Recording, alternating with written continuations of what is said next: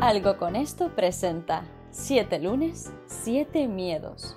Una píldora que hará que cada lunes obtengas herramientas en diferentes materias de la mano de un experto para hacer de tu semana la mejor del milenio.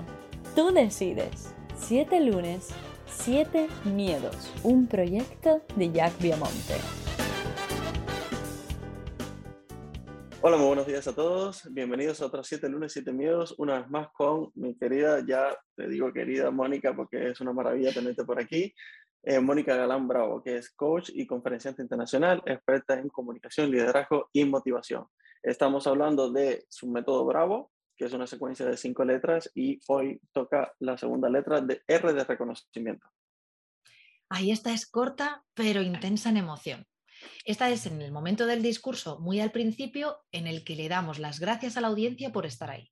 Agradecemos que nos atiendan, que nos escuchen y que nos vayan a dar su regalo más preciado, que ni siquiera es el tiempo, que por supuesto lo es, es la atención.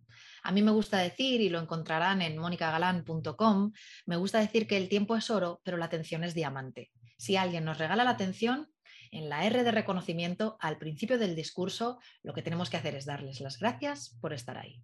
Ese es nuestro tip de hoy. Así que, Jack, vamos a por la R de reconocimiento y a honrar siempre a quien tengamos delante, digital o real. Qué maravilla y qué, qué bonito es que te agradezcan, aunque sea el tiempo. Así que muchísimas gracias, Mónica, y hasta otros siete lunes. Un placer. Hasta otra.